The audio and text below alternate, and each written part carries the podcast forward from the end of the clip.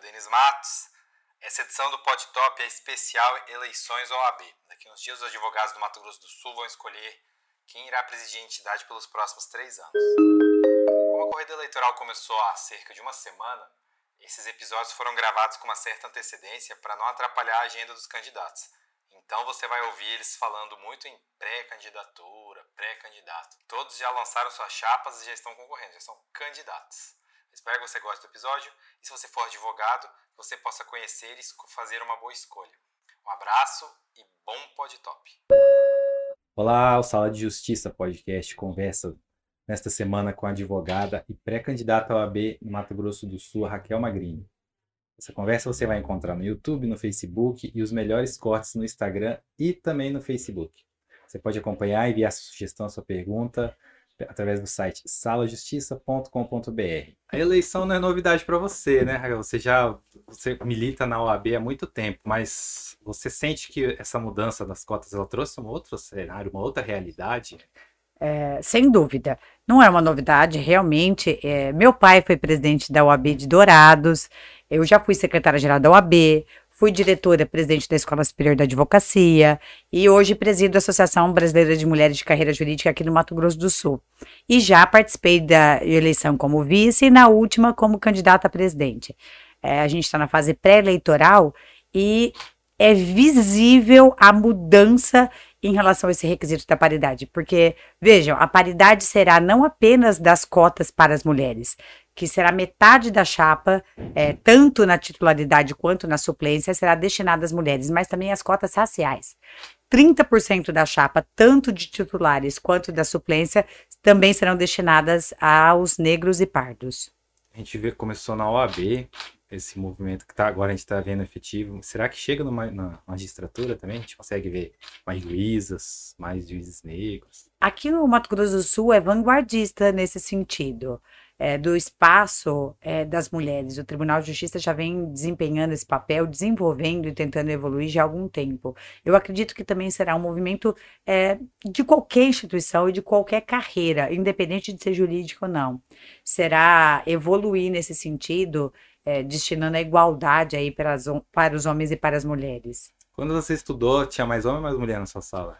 Mais mulheres. Era? Mais mulheres, sim, uhum. sim. Eu me formei na Universidade de Ribeirão Preto, em São Paulo, e na minha turma nós éramos mais mulheres do que homens. Na verdade, a própria advocacia, hoje nós somos 54%. Uhum. É, somos advogadas e o que a gente vê é que o final da carreira você não encontra tantas advogadas.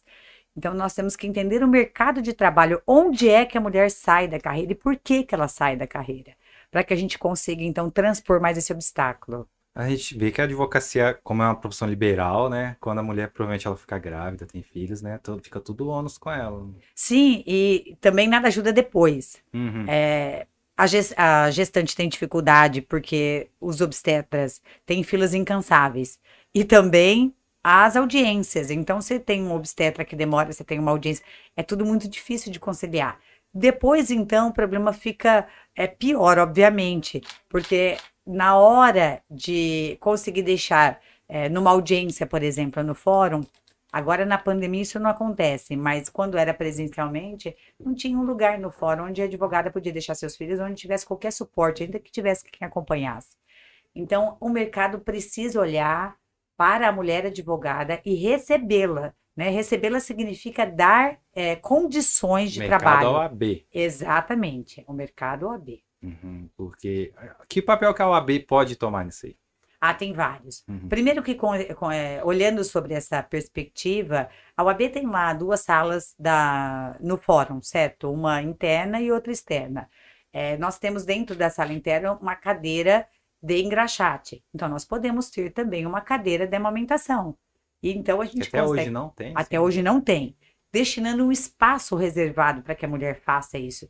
E deles não é só para a advogada, a cidadã que chega no fórum também precisa desse espaço e o AB pode e deve é, acolher a cidadã, acolher a advogada. Então, o, esse olhar não é querendo inventar a roda, não é isso. É a igualdade. Se nós temos duas cadeiras, porque né? Aliás, nós temos uma cadeira, por que, que a gente vai destinar só esse espaço? Se nós precisamos também do espaço para as mulheres. A gente olha a galeria de ex-presidentes só vê homens, parece até um seminário, uma maçonaria, assim, né? Só tem, só tem a, a ex-presidente Helenice.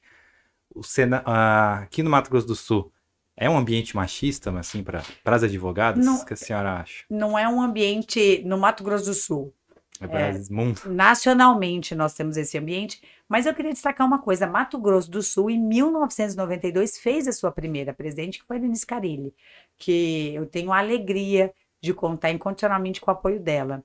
E agora, neste segundo momento, no Brasil, nós não tivemos um estado que teve duas vezes uma presidente da UAB mulher. Uhum. Então, é, Mato Grosso do Sul, acredito que possa estar nessa vanguarda. Se olhássemos só sobre a perspectiva do machismo em si, a Lenice não teria sido eleita lá em 1992. E, aliás, ela foi reeleita depois, né? Então, eu acredito que tem ambiente perfeitamente para que outras mulheres possam presidir a OAB. Quando a senhora estava estudando lá, o que que quando o que que o acadêmico pensava quando ele ia sair da faculdade? Vou advogar, vou fazer concurso? Como é que era o pensamento na sua época É, eu de acadêmica? É, eu terminei a minha graduação em 2001. Eu comecei a iniciar, aliás, eu iniciei minha carreira em 2001. Uhum. E a minha mãe era promotora de justiça e meu pai era advogado, mas sempre fui hipnotizada pela advocacia, né? Sempre me senti vocacionada a advogar. Já na minha turma, não. Muitas pessoas fazem direito não para advogar, mas porque o direito abre várias portas, né? As pessoas sempre têm essa, ah, não, faz direito porque daí você vê depois tem um, um rol uma- grande de profissões. Nessa época devia ter, por exemplo, aqui devia ter cinco cursos, né? Mato Grosso do Sul, três. É, exatamente. Agora os cursos cresceram muito mais, né? E agora não, com isso, Hum. é, muitas pessoas fazem não só para prestar concursos, mas porque entende que é, um curso superior de direito dá um leque de conhecimento muito grande, mas tem sim muita gente fazendo direito para que possa prestar concurso. O que que, o, que que o, o jovem advogado que saía naquela época encontrava? O que que em comparação com o de hoje? É, o mercado é totalmente diferente, né? Aham. Há duas décadas é, depois, por exemplo, naquela época, tinha muito advogado que só servia para prestar serviço para outros advogados. Porque os processos eram físicos, então um precisava ligar para o outro na outra cidade, pedindo uma cópia do processo, pedindo que o outro fosse fazer uma audiência, acompanhar um cliente. Agora já não, os processos são digitais, não tem mais essa necessidade de cópias de processo. É, e que, aliás, os autos foram digitalizados quando eu fui secretária-geral e achei que seria uma coisa transitória. Uhum. E hoje nós vemos que é um caminho sem volta, assim como essas questões é, tecnológicas que a pandemia antecipou também são um caminho sem volta. Mas também essas audiências, a gente falava muito em correspondência, né? Não existe mais hoje. Né, a correspondência assim, na pandemia acabou, porque é tudo feito pelo celular, tudo feito por vídeo, então não tem mais essa necessidade de deslocamento como havia no passado. Então, hoje o mercado é outro. É, nós não tínhamos as ações em massa como tem agora, que o computador consegue desenvolver com o programa, substituindo aí o advogado. Então, tem mudado. O advogado precisa olhar esse, esse mercado com outro olhar e vendo que ele precisa resolver problemas. Porque o advogado que não perceber que ele precisa resolver problemas, ficar restrito à questão do que é feito por um computador, é, fatalmente daqui 5, 10 anos estará fora do mercado. E a, a gente vê também como que mudou rápido. Será que a OAB ainda é tão necessária para o advogado? Como é que mudou, mudou a presença da entidade? A OAB ela é indispensável para o advogado.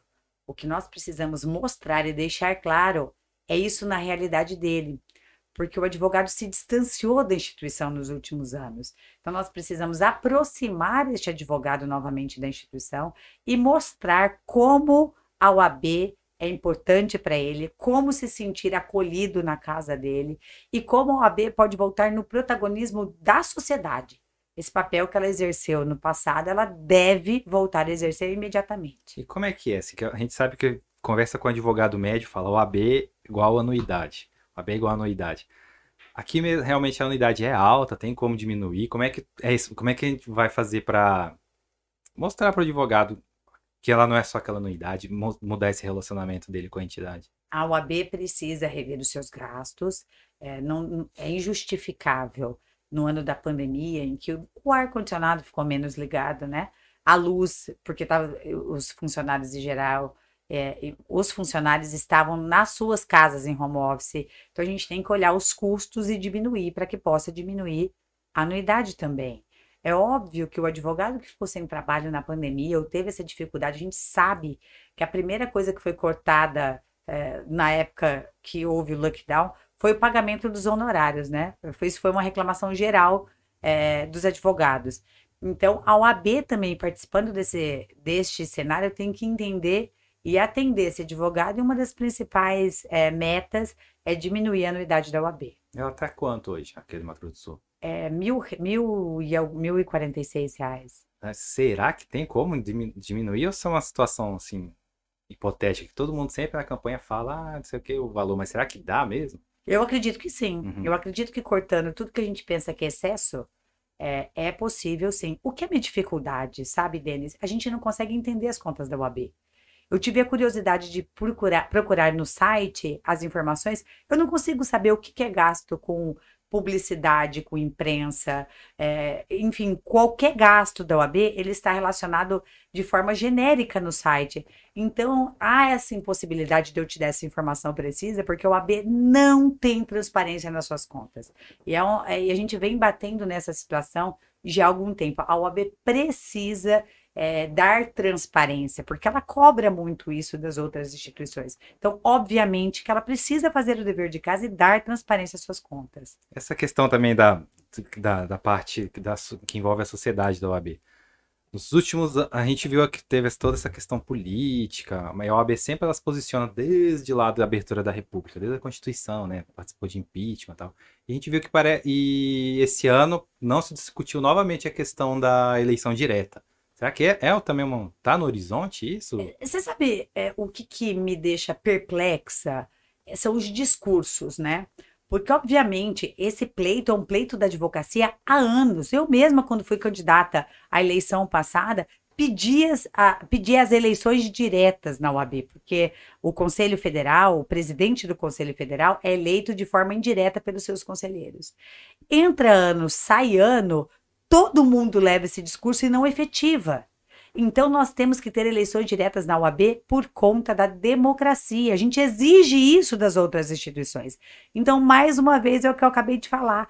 Nós devemos fazer o dever de casa. Nós precisamos de eleições diretas na UAB. O que não dá para suportar são os discursos eleitoreiros, porque nós vemos aí é, alguns conselheiros que já estão há dois mandatos não fizeram absolutamente nada pelas eleições diretas e agora, em ano eleitoral, levantam a bandeira de nós queremos as eleições diretas no AB. Esse tipo de discurso é inadmissível. Deu para entender que é porque eles estão numa facção diferente. Né? O atual presidente, ele, tipo, o Santa Cruz tem um posicionamento e essa dissidência, pelo que a gente entendeu ali, ela até uma, chama de ala bolsonarista, que incluía aqui o Mato Grosso do Sul, né? Será que também a política partidária não se envolveu nessa não coisa? Acredito não acredito que tenha sido isso. Ainda que o discurso é, tenha sido esse.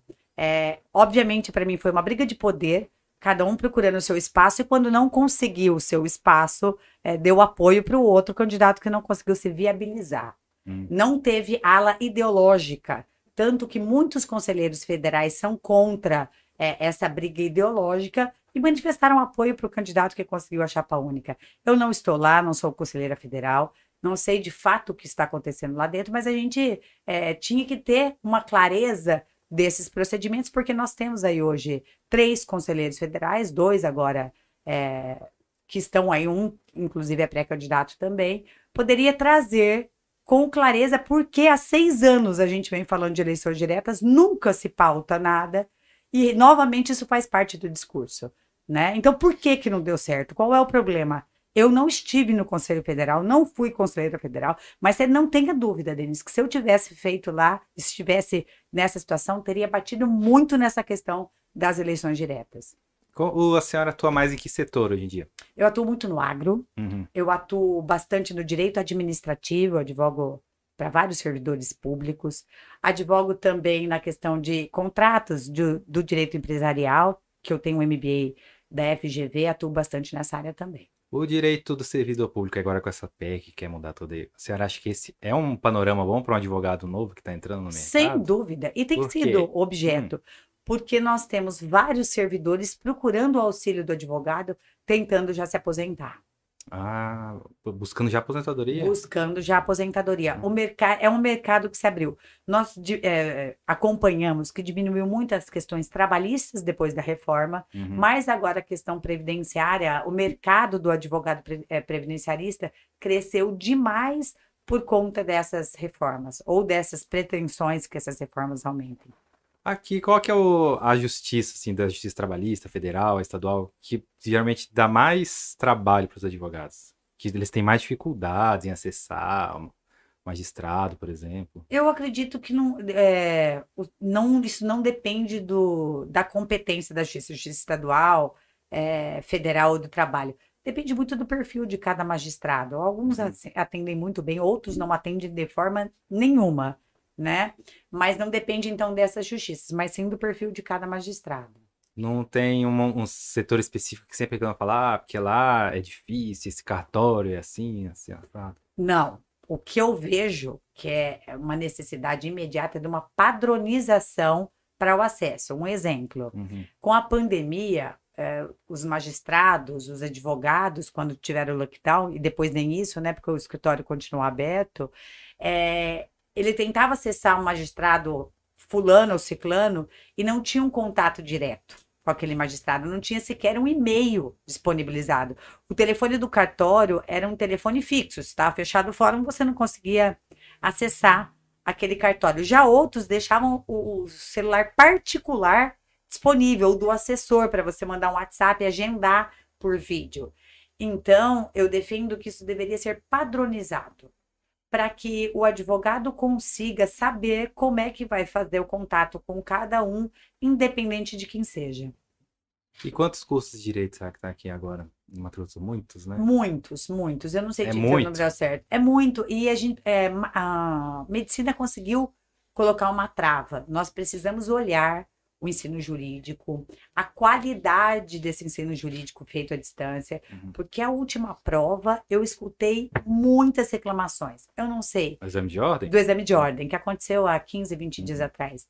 Eu não sei te dizer se foi a prova em si ou se foi consequência do ensino jurídico, mas independente da prova da UAB, nós precisamos olhar para o ensino jurídico e de uma maneira diferente. Uhum. Nós colocamos no mercado de trabalho muitos bacharéis, e muitos advogados. Mas a gente precisa entender qual é essa qualidade desses profissionais que estão entrando.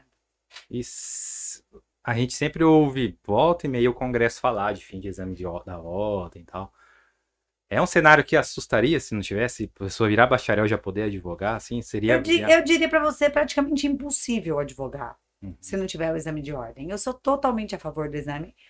Ele traz é, é, esse filtro, essa peneira diante desse cenário que a gente acabou de falar, que são desses inúmeros cursos feitos à distância, é, sem uma entender o que está na grade curricular, por exemplo.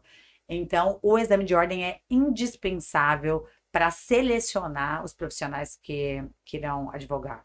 E a gente acaba vendo muita coisa, até a gente às vezes bacharel que não sabe peticionar, umas coisas assim, no ensino jurídico ele, tá, ele é muito balanceado, né? Enquanto na universidade estão bem à frente, outras parece que é bem básico mesmo. Exatamente. E com esses cursos à distância, então, é, ficou Já mais tem a EAD né? também? sim, direito, né? sim, sim. A pandemia trouxe tudo isso. E é um caminho sem volta.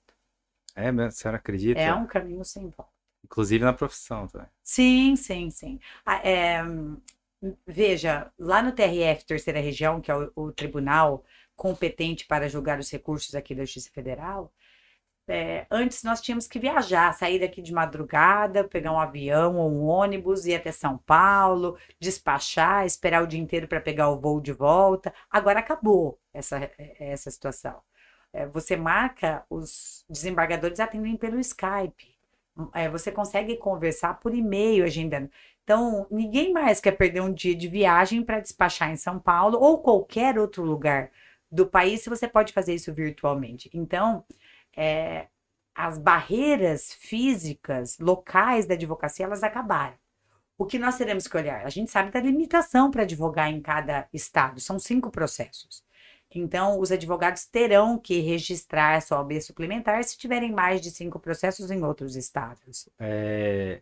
Não, eu até falar dessa questão da OAB suplementar, mas antes a senhora tocou num ponto, porque a gente vive numa realidade, a gente mora aqui em Campo Grande, etc. Mas no interior mesmo a gente vai. A senhora agora em campanha deve ver que a internet não é boa, né? Isso aí, às vezes, essa coisa de ser tudo via internet não pode também limitar mais, porque às vezes não tem uma conexão boa para falar com o juiz, né? Uma, É outro participar de uma ônus, audiência. é outro... É, Não que envolva a OAB, mas faz parte envolve, da, da envolve OAB, sim. tem, né? Envolve, eu vou te, vou te esclarecer o porquê. Ela pode apertar as telefonias lá, ser obrigada a ter Eu, uma eu não banda. Ah. acredito que seja só a telefonia. Veja, quando nós fomos, é, quando eu fui secretária-geral e te comentei no começo aqui do nosso bate-papo, é, os processos tornaram-se Foi digitais. que ano? Foi 2012. Aham. E em 2012, então, o ônus da digitalização do processo quase caiu no colo do advogado.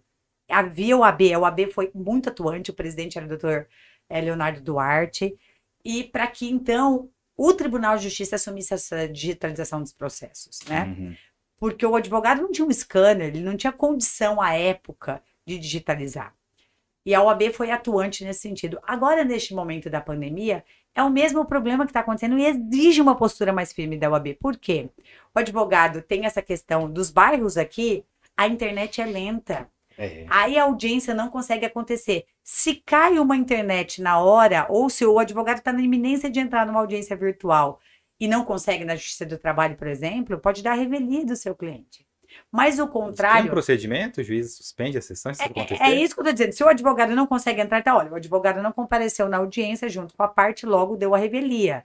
Isso que acontece hoje. Isso que acontece Se hoje. tivesse escritório acabar a luz lá assim, tá? acontece É, isso Acontece isso. Por isso que a gente precisa dessa postura da OAB, Uhum.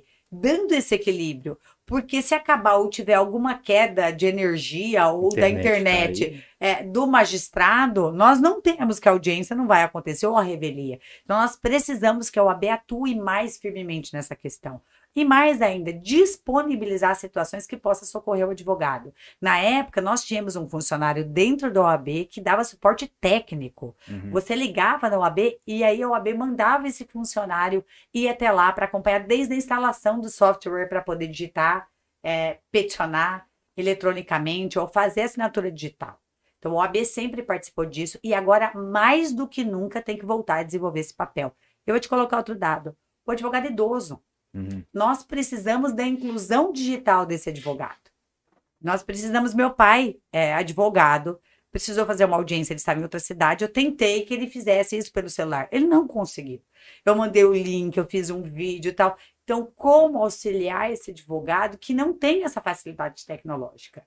Então, é, é, nós precisamos acompanhar esse problema, seja do advogado antigo, do advogado que não tem no seu bairro, ou por questão financeira, ou porque não tem um espaço para trabalhar, que tem encontrado esse problema tecnológico. Mas aí o que, que pode ser feito? Muita coisa. Nós podemos não só voltar ao auxílio do profissional, Uhum. para ir até o escritório do colega, ver como é que está a internet dele, ver como é que está o aparato digital dele. Nós podemos oferecer parceria. É, a própria UAB tem lá aquele prédio da ESA lindo, maravilhoso, que foi inaugurado na nossa gestão e que lá pode ser destinado um espaço para atender essas audiências, por exemplo. Entendi. E mesmo essa questão da, da, da internet, da, da audiência ser feita assim, tem esse, o advogado não vai virar um, um ente nacional, né? Que tem essa limitação. Se eu for, se eu for advogar, por exemplo, lá em São Paulo, tem uma limite, tem que, aí tem que pagar outra anuidade. Como é que é Sim, isso aí? São cinco processos por estado. Se Durante você tiver quanto mais tempo? Ah, enquanto eu estiver correndo. Cinco. Se tiver um processo a mais seis, você tem que registrar a sua B suplementar e pagar a anuidade em outro lugar. É uma- É anuidade cheia também. É uma anuidade, é, tem que ser paga.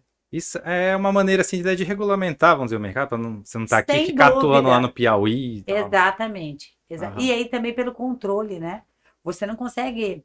é, se eu cometo algum, algum ato antiético em outro estado, é lá que eu tenho que responder, não aqui no Mato Grosso do Sul. Né? Então, tem várias questões, não só pagamento de da anuidade ou atuação no mercado. Né? É mais do que isso. A gente lembra que fala essa questão ética, assim, hoje em dia o TED ele cuida principalmente da inadimplência, né? É, tá- deve ter, deve ter aumentado esses últimos anos por conta da, da crise que o país passa também. né? Mas olha só que equívoco Hum. a gente olhar disso. É verdade. A OAB tem punido alguns advogados que não pagam. Né? Qual que é a punição? Suspende? o Suspende, registro? é, suspende o registro e depois da terceira suspensão, o advogado Pede. é excluído. Aham. né? Mas não é isso que eu queria te chamar a atenção. a OAB tem que olhar o advogado e punir o advogado que não age direito. O advogado antiético, o advogado que desrespeita o outro colega ou seu cliente. É esse tipo de punição que deve acontecer até para que ocorra a valorização do advogado novamente. A valorização passa por essa situação, a punição dos maus advogados. E aí tem um problema muito grave que eu volto de novo em fazer o dever de casa. A OAB quer muito a celeridade dos processos judiciais. O advogado briga com isso direto, mas nós não fazemos o dever de casa e os nossos processos disciplinares não andam. Aí eu tenho dois problemas. O mau advogado não é punido e o bom advogado fica sempre com a corda no pescoço, com aquele receio, puxa, eu sofro um problema, um processo administrativo da OAB que não acaba nunca. Então, nós precisamos fazer o dever de casa e julgar esses processos éticos disciplinares. Fazer o dever de casa para também poder exigir que as outras instituições façam. Essas principais infrações é questão de, de pagamento mesmo? Sim, sim, é... sim. Por que, que tem que virar um processo? Não pode cobrar eles? Né? Mas são as duas coisas são feitas. Uhum. É, o advogado ele é executado é pela Justiça Federal, no caso de não pagamento, e também sofre o processo administrativo. O Nossa, processo a, é a OAB tem um refis assim também ou não? Não tem como? Ai, eu não sei te dizer. Agora eu não acompanhei um refis nesse sentido. Geralmente tem, principalmente em ano de eleição. Porque para você votar, é necessário que você esteja adimplente. Aí vem outra contradição. Todo ano tem aquela confusão do mandato de segurança. Mas qual é a contradição? Uhum. Você exige que o advogado esteja adimplente para votar, mas você multa o advogado que não votar. Então você tem aí uma dupla punição, não poder votar e também multar o advogado que não votou, porque estava inadimplente. Será que a eleição esse ano vai ser online por conta da pandemia? Ou não? Olha, eu não sei dizer, o presidente não, não informou ninguém ainda. Se ele informou, está restrita essa informação.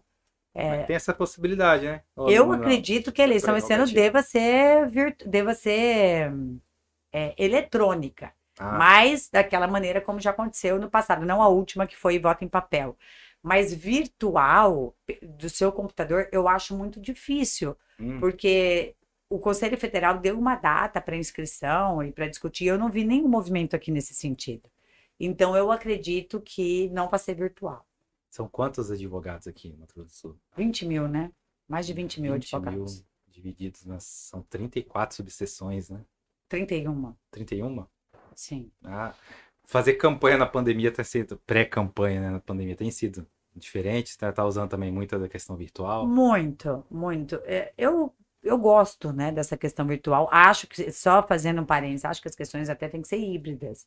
Uhum. Quando você tem a possibilidade da reunião virtual, ela otimiza muito. Você tem hora para começar, hora para trabalhar, isso otimiza muito tempo eh, no geral. Mas eu gosto do contato, né? Eu gosto de olhar ali no olho, conversar né? E a dificuldade, eu já tenho já alguns dias, é, marquei uma reunião com o nosso secretário de saúde, o doutor Geraldo Rezende, enquanto presidente da Associação Brasileira das Mulheres de Carreira Jurídica, eu solicitei a prioridade para os advogados é, da vacinação. Mas por que isso?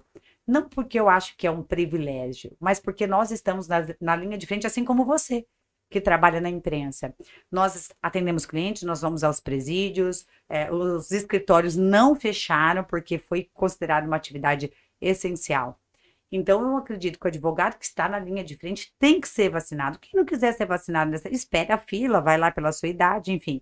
Mas como as comorbidades, as idades já acabaram e os profissionais de saúde também já foram vacinados, eu acredito que o advogado tem que estar entre as profissões que são consideradas aí de risco. Essa é uma coisa que eu defendo. E por que isso? Tem sido um problema também para essa, para esta fase de pré-campanha, porque os advogados não estão vacinados no geral. Eu já me vacinei por conta da idade, mas os outros advogados não. Então, nós temos essa dificuldade de reunião. Eu não posso me encontrar. E aí, quando não é possível, eu faço a reunião virtual, quando é possível, e para não gerar aglomeração, se é um advogado só e ele topa me receber, você tem mais, a gente mantém o distanciamento, mas tem ocorrido das duas maneiras, tanto virtual quanto presencial. Ah, se, por exemplo, não sei como é que foi, se o secretário de saúde já despachou, por exemplo, se ele falar que tem 20 mil advogados, que é difícil de expor desse. Mas não temos mais, né? volume, né? A gente já vacinou vários por idade e por comorbidade. Então, nós não temos mais 20 mil advogados. Seria como, por exemplo, dizer assim, ah, por exemplo, esses aqui que são da linha de frente também, que atuam no, no presídio e tal. Teve também essas opções, assim, para... Não, não, ele não nos deu essas opções. Eu pedi que, a, que os advogados fossem considerados é, como os profissionais, é, como a tua categoria, por exemplo, que, que já conseguiu ser vacinada há pouco tempo, mas é, nesse sentido, que nós estamos na linha de frente e que então devemos ter prioridade, digo nós enquanto classe, devemos ter prioridade na vacinação. Você acha que depois, né, pelo cenário político e no, nacional que está essa questão da vacina, a OAB vai ter que se posicionar também, cobrar responsabilização, né? Dessa questão da vacina, da, por exemplo, dela não ter chegado, que já era para ter grande volume, já nem era para a gente estar tá discutindo isso, né? Ah, essa categoria tem que ser vacinada todo dia, era para ter tem muitas vacinas. Sim, sim. E tem várias vacinas e várias questões que tão, estão emergindo dia a dia, né? Então, por exemplo, não só a questão da vacinação, mas a eficácia da vacinação. É, tem estudos dizendo que tem eficácia, outros estão dizendo que não tem. Será é necessária a terceira vacina? Então, eu já escutei entre vários advogados essa questão de entrar com ações pela ineficácia da vacina, para ver se toma uma terceira dose ou se muda a vacina. Esse assunto tem sido recorrente entre os advogados. Não, mas eu digo mesmo da, por exemplo, se o conselho, vamos, vamos numa situação no ano que vem, troca o Conselho Federal, troca os presidentes de subseções. Você acha que o papel da OAB também é, junto ao Ministério da Saúde, junto ao Ministério Público Federal, cobrar essa responsabilização por que não tinha vacina? É, eu, acredito, é, eu acredito que sim. O AB vai olhar quem vai fiscalizar muito é o Ministério Público, mas o AB deve acompanhar de perto todas essas questões, como fiscal da lei. Quem fiscaliza é o Ministério Público, mas o AB também tem esse papel. É, a, esse grupo que está tá na presidência da OAB vem já de quantos anos já? 2013, né? Ah, eles é já estão oito anos, né? Primeiro, presidente Mansur primeiro foi vice, depois ele tá dois Sim. mandatos já. Sim. Não tem ele já anunciou que não, não vai para reeleição, né? Aparentemente. Então, tá. aí é difícil, aí não depende de mim, né? A informação Mas, tem que ser, não, eu não sei te dizer. Eu não tenho. Aqui, eles dizem muito assim, por exemplo, que o senhora estava naquele grupo que teve uma renúncia. Eles sempre falam essa questão da renúncia, né? Em 2010, 2011. O que, que foi esse episódio que saiu, foi inédito até no, no Brasil, que a, a diretoria deixou a gestão da, da OAB na, na época? É, na verdade, aconteceu uma insurgência por conta de denúncias do então presidente da OAB, doutor Júlio, e nós não concordávamos com a postura e tentamos de todas as maneiras fazer cessar aquela, aquela situação que, que as denúncias cada vez eram mais graves. Era do quê? Ah, era de contratos ilegais. Uhum. E aí o que, que aconteceu? Nós então decidimos, acreditávamos à época que se renunciássemos a gente forçaria uma nova eleição, já que estava renunciando 90% do conselho. Então, do conselho, é, dos cargos eleitos, porque era mais do que conselho, né? Não, é, não eram só os conselheiros. Então, titulares, suplentes, caixa, ESA, todo mundo decidiu, então, forçar uma nova eleição para tirar. Infelizmente, o Conselho Federal não acolheu o nosso pedido e fez uma eleição parcial, né? É, que todo mundo fala da eleição tampão, que foi quando o atual presidente se elegeu. Então, ele, é ele participou de três eleições consecutivas, essa de vice, depois duas como presidente, agora é, quer fazer o seu sucessor.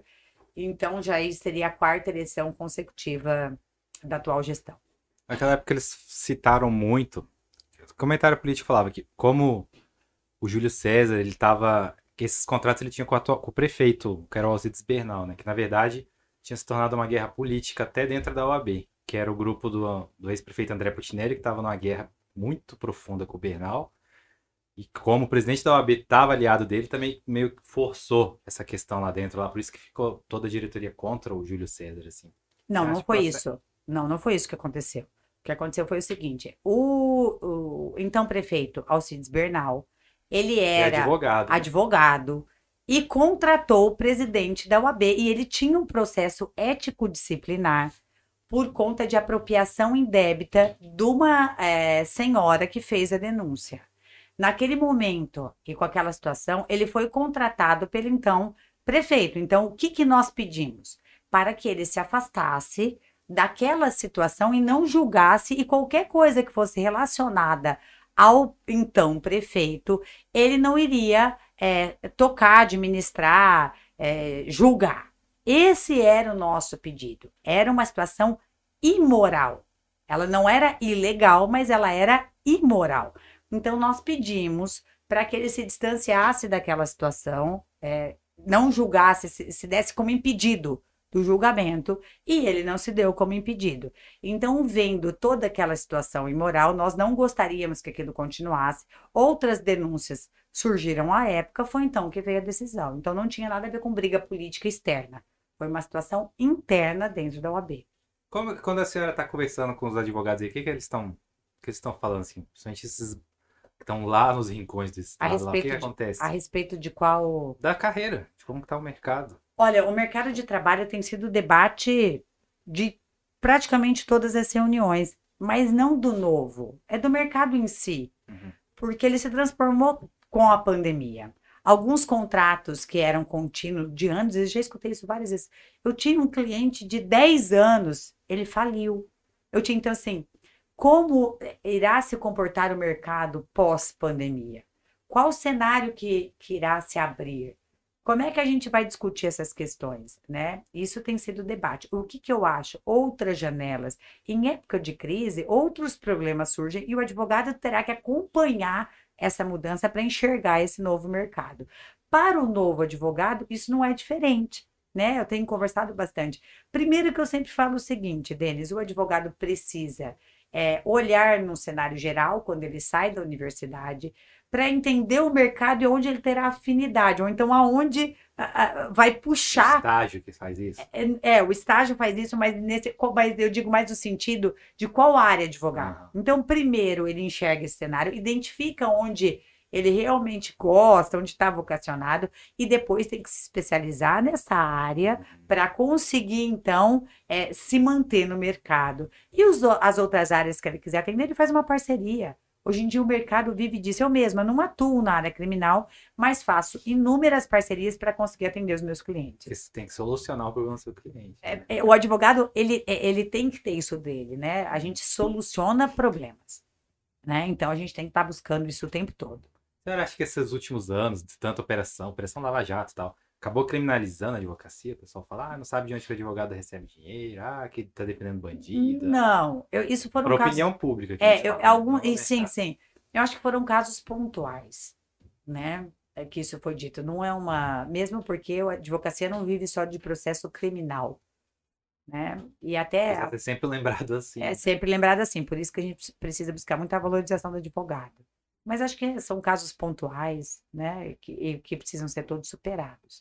Mesmo essa questão da valorização que a senhora falou, é, eu- a gente trabalha muito tempo nesse mercado jurídico também, né, cobrindo, e é sempre recorrente aquela questão de advogado que reclama que trabalha em escritório grande e recebe hoje em dia 1.500 reais, né, pra, é uns- quase o salário mínimo, um pouco a mais.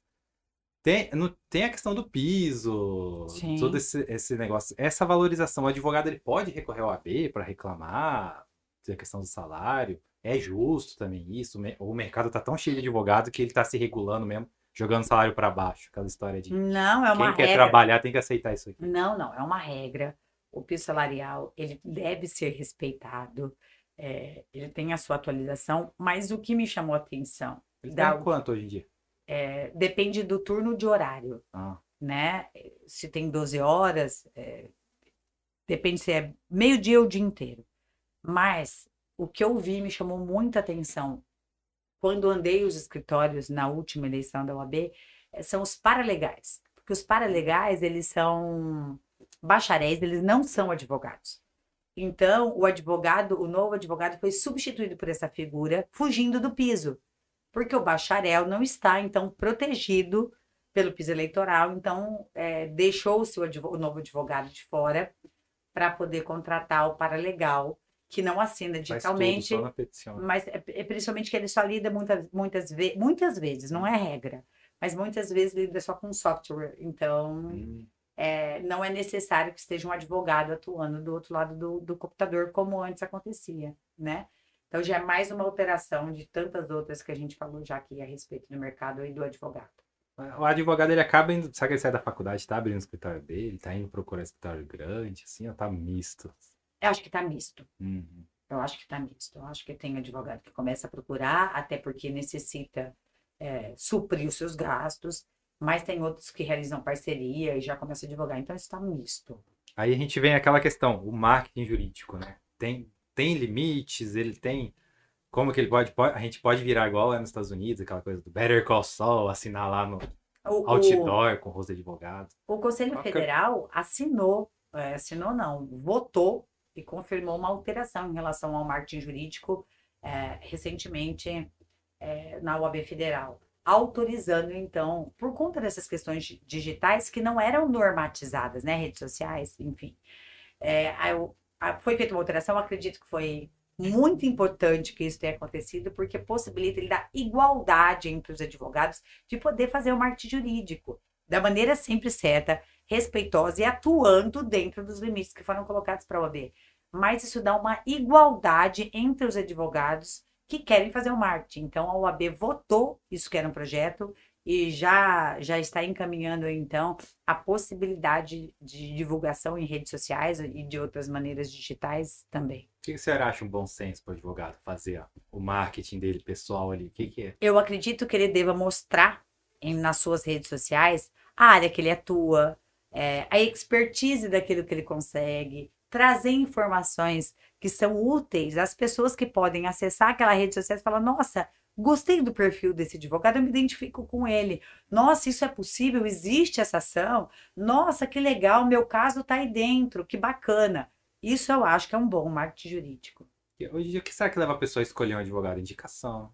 Que Não, não, não. não. E- Esse mercado mudou muito. Tem muita gente procurando em redes sociais, No Google. no Google, principalmente os advogados que já militaram, já defenderam teses parecidas com a situação que ele tem, que ele tem é, passado, né? Que ele tem vivenciado, ou que já teve o mesmo problema que ele, ou já solucionou o mesmo problema que ele tem. Lá no Google não regulamentou. Se eu quiser, se o advogado quiser anunciar lá 5 mil reais por mês lá para pegar todas as perguntas, assim, eu posso, né? Ou teve alguma mudança? Vai ter alguma mudança a respeito Não, disso? isso não está autorizado, porque isso geraria um desequilíbrio. Hum, né?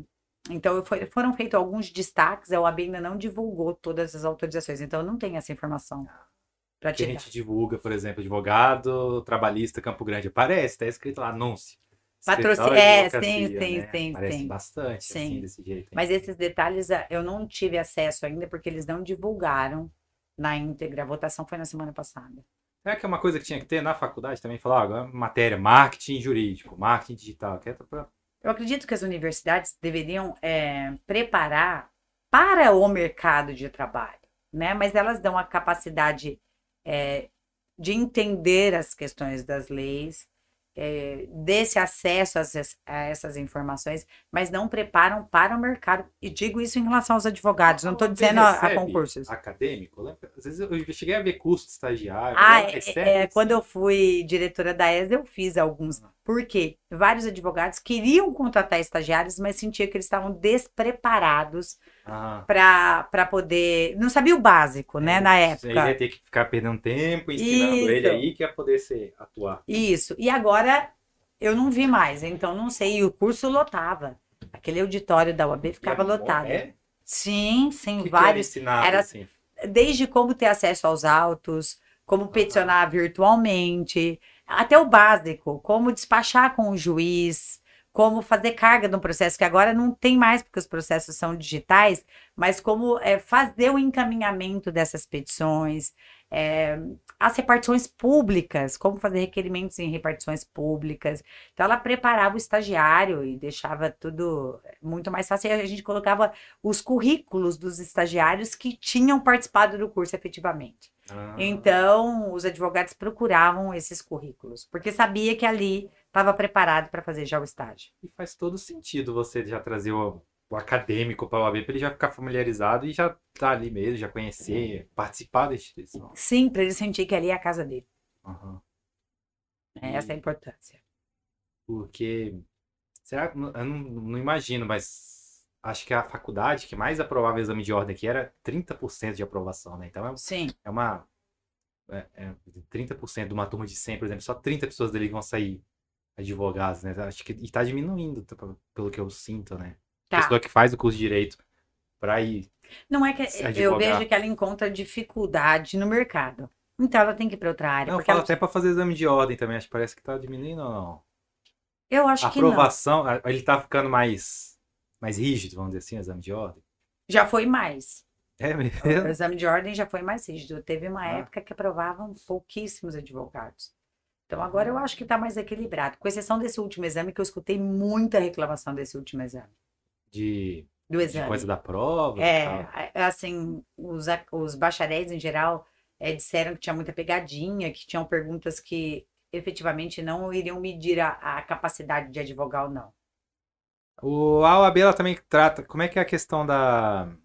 Vamos dizer, da assistência, né? Por causa da pandemia, teve muito advogado que provavelmente não conseguiu advogar. Igual nas várias profissões, assim. A OAB ela tem esse setor assistencial também? Que ela Tem, tá- ele pertence à Caixa de Assistência. Uhum. O que, que eu vejo que precisa ser mudado com urgência? Para o advogado receber um benefício da Caixa de Assistência, ele precisa estar adimplente com a Ordem dos Advogados do Brasil. Olha que incongruência. Como exigir do advogado que ele seja adimplente se ele não está conseguindo comer, se ele está pedindo cesta básica na UAB? Como é que ele vai fazer para pagar anuidade? Ou ele paga anuidade ou ele paga a própria cesta básica. Então, esta incongruência que precisa ser enfrentada pela instituição. Ah, mas chega desse ponto, a, a Caixa também ela oferece cesta básica. Sim, oferece cesta básica. Sim, Hum. sim. Ela dá essa assistência aos advogados que precisam. Cesta básica, plano de saúde, né? Qual, qual é a O plano de saúde tem reclamação já de alguns anos, que é outra situação que precisa ser resolvida. A OAB precisa de um plano acessível. É, para que o advogado consiga, então. Eu lembro que o meu pai mesmo teve durante anos a- o plano de saúde é, que era oferecido para a OAB, só que ele era mais caro quando ele ia Ah, da própria operadora de saúde, o plano era mais barato do que se contratasse pela OAB. Então, e aí ele preferiu trocar. hoje em dia tem a Previdência também, advogado ou não? Cada um que não tem É, uma, também, uma é feito por, também é feito por uma operadora. Ah, Sim, também é feito por uma operadora. Sabia disso. não. sim, Tem- sim. Mas a gente precisa que sejam planos mais acessíveis. Reclamação em geral dos advogados é que não é um plano que é acessível ao advogado. E o que a senhora achou do movimento nacional? A gente está tendo bastante candidatas. né? Ah, Mudou sim. muito. Sim, sim. Tem um No movimento, estado do inclusive... Piauí são cinco pré-candidatos. É, não né? em todos os estados. Sabe o que é interessante, Denis? Eu, eu faço parte, né? Até porque surgiu uma das idealizadoras do projeto, é a doutora Eclair Nantes, que eu tive, que eu tenho a honra de ter, eh, de estar me ladeando agora este ano, eh, nessa pretensão da tá comigo agora na pré-campanha, mas ela é uma das idealizadoras do Paridade de Verdade Uhum. que, está- que traz então um debate profundo para que a gente entenda a dificuldade das candidatas num cenário nacional, das pré-candidatas num cenário nacional. E, e a gente tem escutado é, os desafios, mas também inúmeros obstáculos que foram superados para que esse ano nós tenhamos tantas candidatas. Eu espero, eu tenho fé que é, no Brasil inteiro teremos várias mulheres que serão eleitas em novembro. Qual que é a, qual que é o requisito? O que, que a chapa tem que ter? Que tá certo? 50% de homens, 50% de mulheres e 30% de negros ou pardos, tanto na titularidade quanto na suplência, em qualquer das questões, seja no Conselho Federal, seja na Caixa de Assistência, seja no Conselho Seccional. Aqui no Mato Grosso do Sul, a primeira vez a gente vai ter duas candi- pré-candidatas, né? Provavelmente. Né? O que a senhora achou disso? A chance é alta de ser uma presidente. Mulher. Sim, sim, as chances aumentam sendo duas candidatas, né? Duas candidatas agora e depois, pré-candidatas agora e depois candidatas. Porque a senhora também preside a BMCJ, né? Que é Sim. a Associação Brasileira das Mulheres de Carreira Jurídica. Sim. O, sem ser na advocacia, não, no mundo jurídico mesmo, tem- tá, não, como é que é essa paridade para a questão da mulher? A gente não vê, vê muita delegada, vê muita juíza, muita Ah, sim, promotora. sim. Na verdade, nós temos aí eh, no número da Defensoria gente sabe que é Pública. mais mulheres formadas em direito, mas elas não estão nos cargos de poder. Na Defensoria Pública, por exemplo, Hum. nós temos um grande número, grande número de defensoras. Inclusive aqui nós tivemos mais defensoras gerais mulheres do que homens, Ah, é? né? Sim. E hum, até eu conversando com uma, com uma colega defensora, ela me esclareceu do porquê, mas isso é para um outro papo, um outro dia. Mas é, é, é bem interessante a análise dela. Mas no, nós temos. Minha mãe mesma foi uma das primeiras promotoras de justiça do estado de Mato Grosso do Sul. E ela foi aprovada num concurso público. Então, o Uhum. concurso traz, de fato, ainda que muitos problemas. A minha mãe teve um problema seríssimo na época. Ela teve que me desmamar, porque ela estava em Corumbá. Lá em Corumbá não tinha condição, eu era muito alérgica a mordida de pernilongo. Eu fiquei muito doente, então eu tive que voltar para Dourados. Ela não conseguiu a transferência dela, então eu tive que ser desmamada para que, porque eu não tinha condição de morar, de ficar mais tempo em Corumbá. Então nós também temos, nós mulheres, temos dificuldades nas carreiras públicas, sim, ainda que seja por concurso, né, como essa que eu acabei de narrar, mas nós temos uma igualdade maior é, no meio da carreira, digamos assim. Mas no cenário de poder, por exemplo, nós temos hoje quantas desembargadoras dentro dos números de desembargadores? São duas, né, que estão atuando, que é a doutora Elizabeth Anacha e a doutora Dileta. E já homens, Mais nós, de 30. né? entendeu? Não é nem 10%. É, exatamente. Então, quando chega de fato nos espaços de poder, nós somos minoria. Também tem muita limitação, né? Eu sou filho de militar. Meu pai, quando ele tinha que ser transferido, não interessava o que minha mãe estava fazendo. Mesmo com a carreira dela, ela tinha que. que- As Exatamente. poucas vezes que eles decidiram que ela ia continuar lá, tudo separava a família. E a gente parece que percebe que até, na- a- até isso cobra na mulher também, né? Se, As compreensões são inúmeras, se, né? por exemplo, uma As defensora tá lá em. Dourados, ela for pro- tem que vir para Campo Grande para ser promovida, mas o marido dela trabalha lá, não, né? É, é, é, sempre é- é visto. Então, é porque, na verdade, é, eu eu te dou um outro exemplo muito Hum. é, gritante. Olha só, isso não existe mais hoje, tá? A minha mãe se aposentou é, lá em Dourados, cidade que eu nasci, é, na vara da infância e da juventude à época. Por quê? É, para ela virar procuradora de justiça, Hum. e ela tinha o tempo para esta promoção, ela precisava mudar para Campo Grande. Mas o meu pai era advogado e o escritório dele era em Dourados. E o Ah. Ministério Público não admitia que ele não morasse na cidade, né? Os dois teriam que estar aqui nessa situação. Então ela se aposentou sem virar procuradora, porque existia essa regra que impossibilitava. O meu pai tinha que morar aqui, ele falava: "Não vou morar em Campo Grande. Eu vou morar em Dourados, onde eu tenho, vou continuar morando em Dourados, que é onde eu tenho meu escritório. É, Logo, quer ela não virou procuradora por conta dessa, ela abdicou da, sim, da ascensão dela, né? Por conta dessa situação. É, tem, e também imagina que tá, né, em diferentes níveis deve acontecer esse tipo Sim, sem né? dúvida. Tem coisas que são é, expressas, como essa situação dela, e outras não. Outras são essas dificuldades que você pontuou. Fico pensando muito, a senhora teve, lembro muito da senhora quando teve filho, né? Porque a questão da amamentação, a senhora é bem defensora da amamentação. sim, aquela- prolongada, sim. E tá na audiência de 4, 5 horas, né? Tem, não tem esse direito. Falar, ah, a gente precisa parar. A Para de um pouquinho que eu já volto. É, é. Que não existe mesmo, né? Não existe nada regulamentado, não. Se ela é lactante, cada Não, duas, não três horas existe. ela pode ir, todo Não, mundo tem que esperar. Não, e aqui no Mato Grosso Sul, inclusive, nós tivemos uma situação que me deixou é, bem perplexa recentemente. Uma colega narrou, porque nós temos o direito à licença por 30 dias, né? Da licença maternidade da advogada, defendida pelo. Defendida não, regulamentada pelo Código de Processo 30 Civil. dias só? 30 dias. E aí, é, ela fez a solicitação Ah. porque ela tinha, ela, na visão dela, estaria dentro dos 30 dias. E aí, a decisão foi a seguinte: não, já passou 30 dias, tem 30 dias e um dia. Logo, você está fora, eu indefiro. Isso é uma situação, para mim, até desumana. Né? Primeiro que, no meu entender, se é o CPC, o prazo é em dias úteis, não em dias corridos. Segundo que a advogada acabou de ter o bebê você colocar de uma situação de ela ter que realizar essa audiência, considerando todas essas, né, é o direito da criança, não é só da advogada em si, mas é o, di- é o direito do bebê em ter a atenção da mãe, em ter a, amamentação naquele momento, que a gente ainda fala que ela está na extra gestação. Então é muito importante, sim, é, que a gente consiga respeitar esse direito da, da advogada e da criança. Nossa, e fica, é bem agressivo mesmo, né? Como é que faz, né? Ah, Se a advogada não tiver o suporte, sendo ela também tem que. Exatamente. Você imagina em outra situação. É, chegou a hora de da amamentação, que este momento é de livre demanda, ela tem que parar, porque a criança está chorando. Não tem jeito. É, é, o bebê precisa se alimentar naquele momento, senão ele vai. é, é, enfim, a criança está com fome naquele momento, deve ser respeitado. E é isso que a gente tem que mudar esse olhar.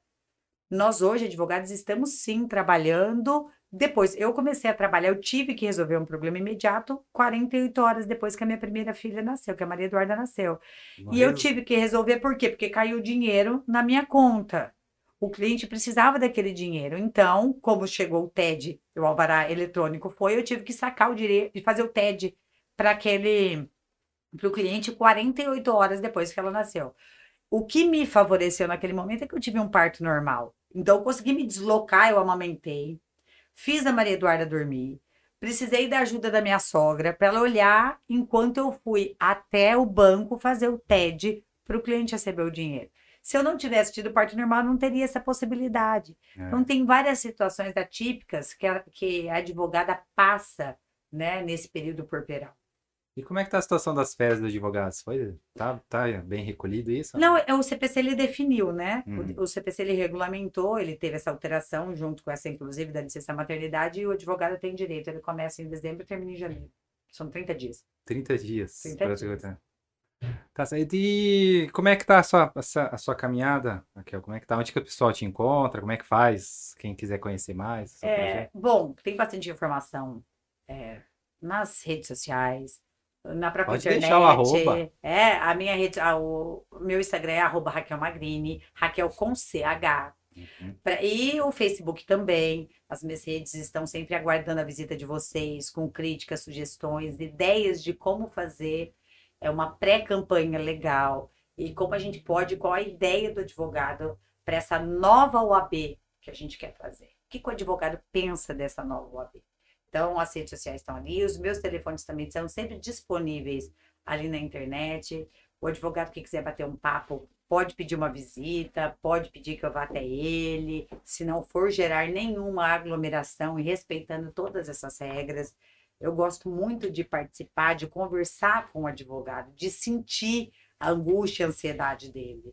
Eu acho que é fundamental esse é, saber do problema, porque sem conhecer o problema, nós não trazemos soluções. Tá certo. Então, obrigado pela sua presença, dispor do seu tempo para vir aqui conversar com a gente. Eu que agradeço. É, vocês sabem, essa conversa vai estar então aí no Facebook, no YouTube, no Instagram. Os melhores momentos dos cortes também estarão lá. Se você tiver alguma dúvida, alguma sugestão, escreve pra gente aí nos nossos comentários, envia sua mensagem e até a próxima.